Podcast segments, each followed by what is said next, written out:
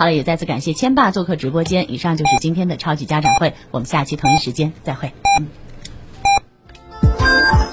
FM 九九八提醒您，现在是北京时间十一点整。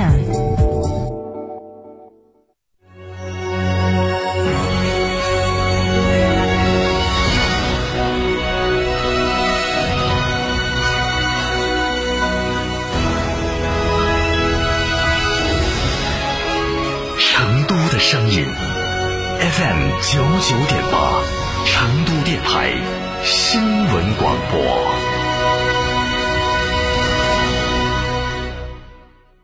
大家好，我是中国国家击剑队的教练雷声。燕之屋是燕窝大品牌，安全又放心，助力中国国家击剑队用更好的成绩迎战二零二一。燕之屋二十三年专注高品质燕窝，全国门店超过六百家，燕窝零售额连续三年全球领先。燕之屋专营店：王府井总府店、仁和春天光华店、环球洲际店、远大购物中心。燕之屋专线：零二八八四三八六六八八。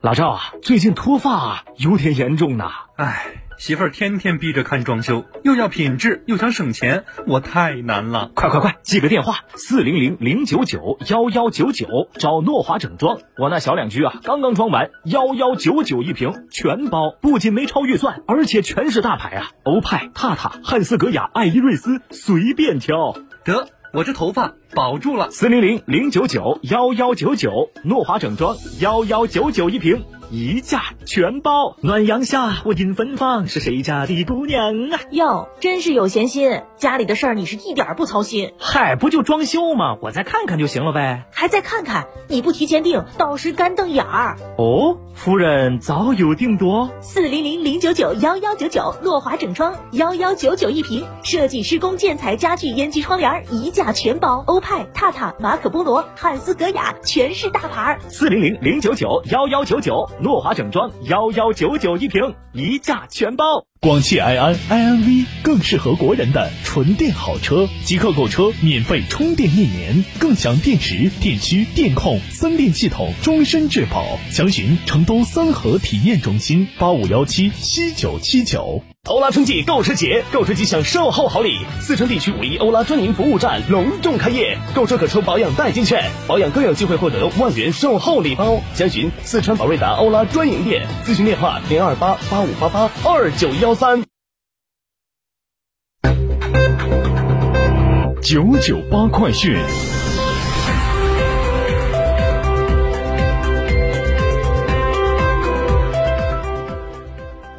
十一点零三分，这里是成都电台新闻广播，一起来关注本时段的九九八快讯。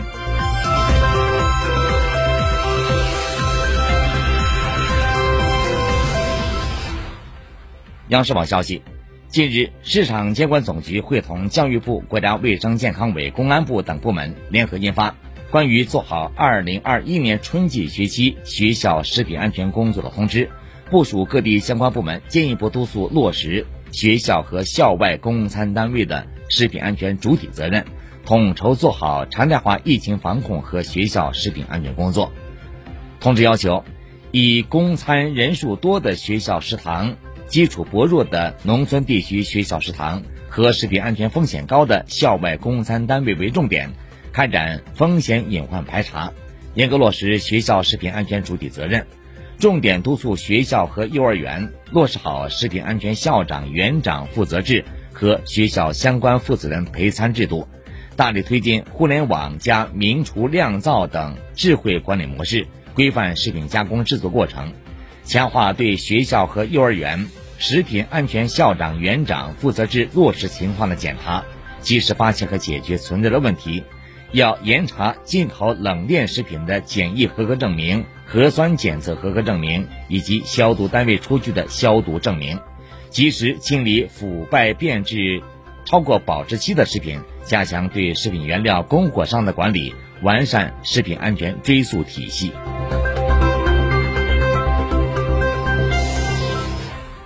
十二号公布的“十四五”规划和二零三五年远景目标纲要送出养老大礼包，一起来听听。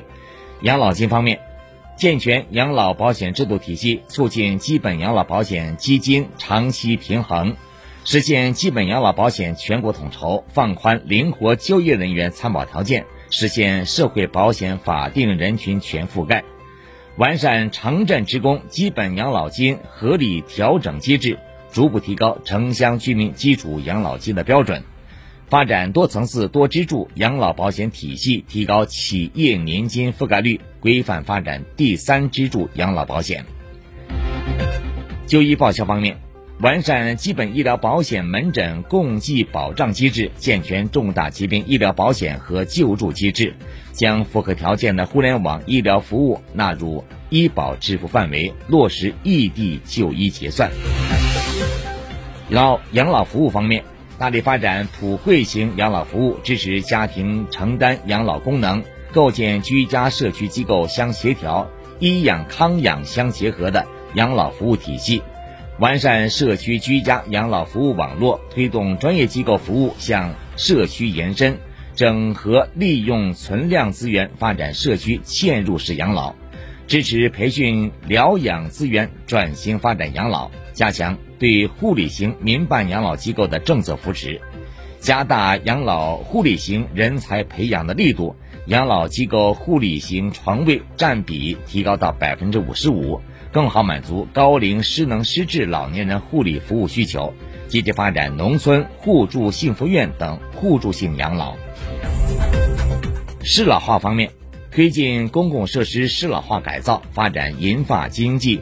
开发适老化技术和产品，培育智慧养老等新业态，加快信息保障无障碍的建设，帮助老年人等共享数字生活。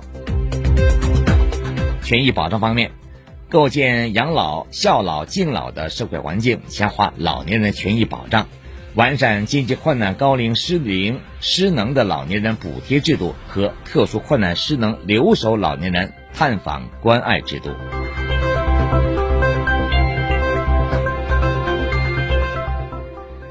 新华社消息，三月十三号零至二十四时，三十一个省、自治区、直辖市和新疆生产建设兵团报告新增确诊病例十例，均为境外输入病例。上海四例，福建两例，内蒙古一例，江苏一例，广东一例，陕西一例，无新增死亡病例。新增疑似病例一例，为境外输入病例，在上海。当日新增治愈出院病例十一例。解除医学观察的密切接触者三百五十三人，重症病例与前一日持平。截至三月十三号二十四时，据三十一个省、自治区、直辖市和生新疆生产建设兵团报告，现有确诊病例一百八十三例，无重症病例，累计治愈出院病例八万五千二百二十五例，累计死亡病例四千六百三十六例，累计报告确诊病例。九万零四十四例，现有疑似病例一例，累计追踪到密切接触者九十八万三千二百九十一人，尚在医学观察的密切接触者四千五百九十六人。